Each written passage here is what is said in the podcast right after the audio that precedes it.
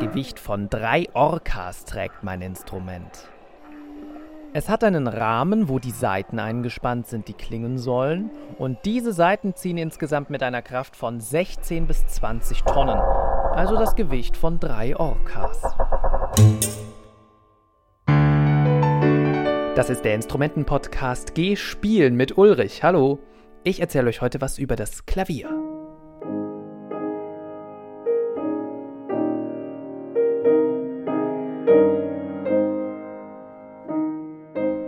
Das Klavier kann in meinen Augen einfach alles. Klassik oder Jazz.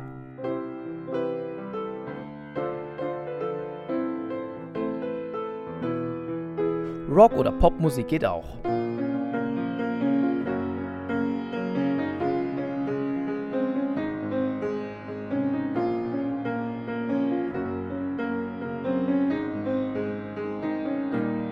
Und mit 88 Tasten ist der Tonumfang auch ziemlich groß.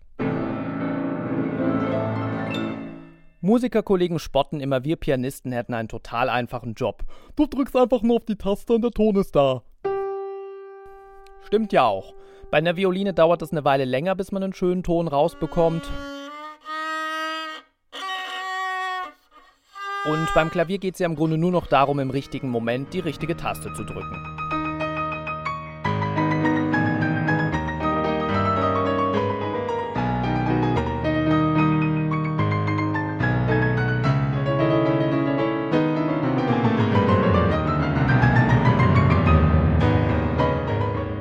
Einfach.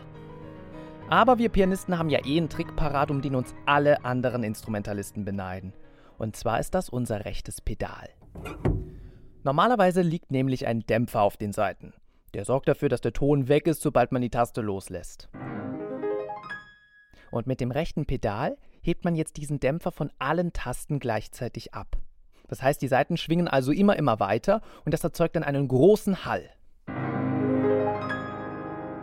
Damit verschwimmt der Klang so stark, dass ein kleiner Fehler gar nicht mehr auffällt. Das ist genial. Jetzt ist aber nicht alles ein Klavier, was ein großer Holzkasten ist und schwarz-weiße Tasten hat.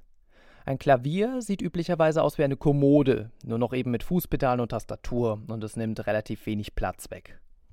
Ein Flügel hingegen hat zwar die gleiche Tastatur und auch die Pedale, er ist aber ziemlich lang und wenn man den in ein normales Haus stellt, ja, dann ist das Zimmer aber voll. So ein Flügel fängt nämlich bei so anderthalb Metern an und manche Konzertflügel sind sogar über drei Meter lang und wiegen fast eine Tonne. Die klingen dann natürlich auch wesentlich lauter und voller als so ein heimeliges Klavierchen. Und wie so ein kleiner Flügel sieht tatsächlich auch der Vorläufer des Klaviers aus, das ist nämlich das Cembalo. Hier werden die Saiten nicht mit einem Hämmerchen angeschlagen, sondern sie werden angezupft und das klingt dann gleich wieder ganz anders.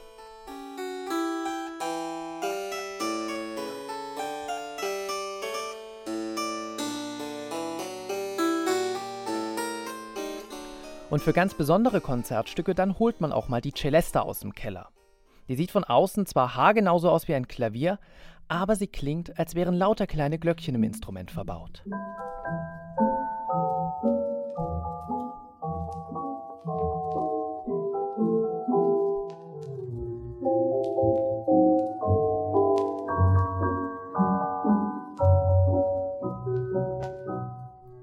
Es ist ja ein weit verbreiteter Irrglaube, dass eine Pianistin auch automatisch Orgel spielen kann. Ja, das wäre schön, aber das stimmt halt nicht. Der erste Punkt ist, dass eine Orgel kein rechtes Pedal hat und das heißt, man kann auch nicht mehr so gut schummeln. Außerdem kann man am Klavier leise und laut gleichzeitig spielen. Daher hieß das Klavier auch früher Pianoforte, was italienisch ist und einfach nur bedeutet leise laut. An der Orgel geht das nicht. Hier ist jeder Ton gleich laut und damit klingt ein Stück, was am Klavier sehr, sehr schön sein kann, an der Orgel ziemlich hässlich.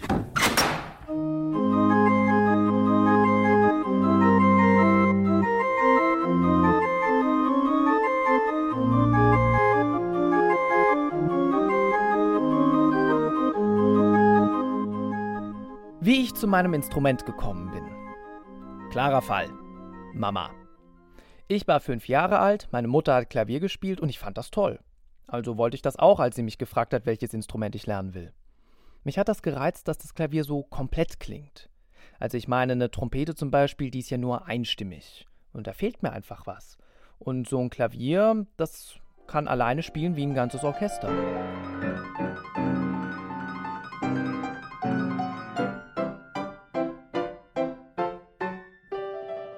Ich war aber ehrlich gesagt jetzt nur am Anfang ein Kind, was gerne geübt hat, als die Sachen noch so richtig einfach waren.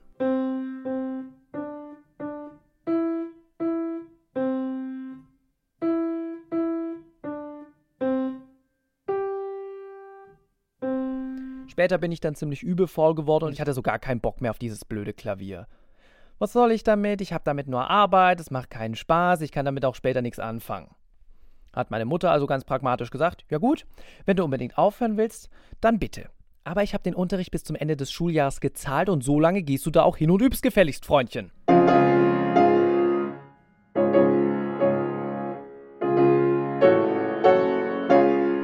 Tja, und am Ende des Schuljahres, dann waren ja immer die Vorspiele vorbei, dann war der ganze Druck weg und dann war es okay. Und dann habe ich halt doch nicht aufgehört.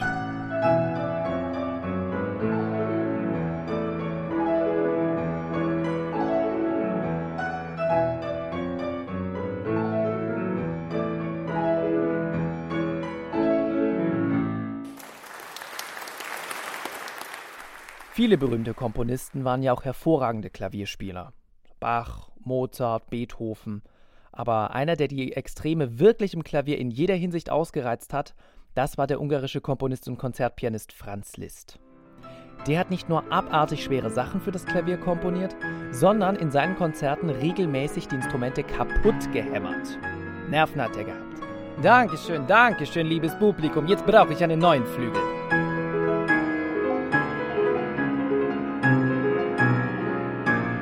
Als das Kaputthämmern der Flügel den Komponisten nicht mehr ausgereicht hat, haben die sich noch verrücktere Sachen ausgedacht, um dem Klavier regelrecht weh zu tun. Jemand kam zum Beispiel mal auf die Idee, Gegenstände in die Saiten zu klemmen, um den Klang zu verändern. Also ein Papierstreifen, ein Radiergummi, eine kleine Schraube.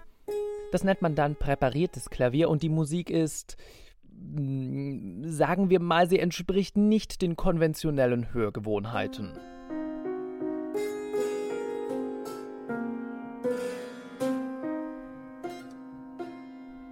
Nicht ganz so krasse Komponisten haben dann angeordnet, dass der Pianist während des Stückes bitte aufstampfen muss, dass er bestimmte Seiten mit der Hand anzupfen soll, dass er den Klavierdeckel ans Instrument schlägt. Und manche kehren auch mit einem Besen die Seiten entlang.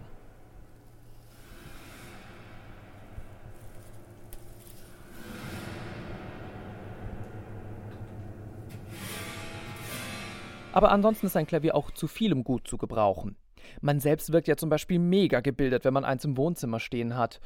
Und mit so einem großen Konzertflügel, da kann man auch mal einen langweiligen Redner problemlos von der Bühne schieben. Ich sage nur, das Gewicht von drei Orcas. Der nächsten Punkt auf meiner Agenda führt die Wiederaufnahme des. Ich bin fertig, Dankeschön.